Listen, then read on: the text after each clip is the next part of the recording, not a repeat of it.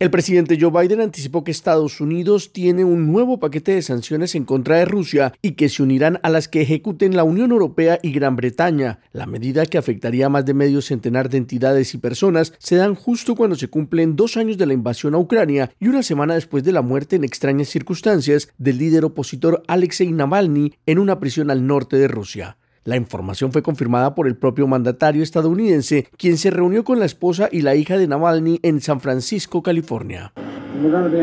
Anunciaremos más sanciones contra Putin, que es el responsable de su muerte. La determinación del gobierno estadounidense involucraría el trabajo articulado entre los departamentos de Tesoro, Estado y Comercio e incluiría más de 600 nuevas sanciones que señalan algunas entidades financieras como el SPB Bank, que es propiedad de SPB Exchange, considerada la segunda bolsa de valores más grande de Rusia, la cual se especializa en la negociación de acciones extranjeras. Por su parte, el Departamento de Justicia de los Estados Unidos apuntó a algunos empresarios rusos, incluido el director del segundo banco más grande de Rusia, y a sus intermediarios en cinco casos federales separados. Las sanciones involucran además a tres funcionarios del Servicio Penitenciario Federal ruso, a los que se le acusó de estar relacionados con la muerte de Navalny, incluido el subdirector, quien según informes ordenó al personal penitenciario que aplicara un trato más severo al líder opositor ruso. Paralelamente, la Unión Europea también anticipó sanciones contra miembros del Poder Judicial, políticos locales y personas responsables de la deportación ilegal y la reeducación militar de niños ucranianos.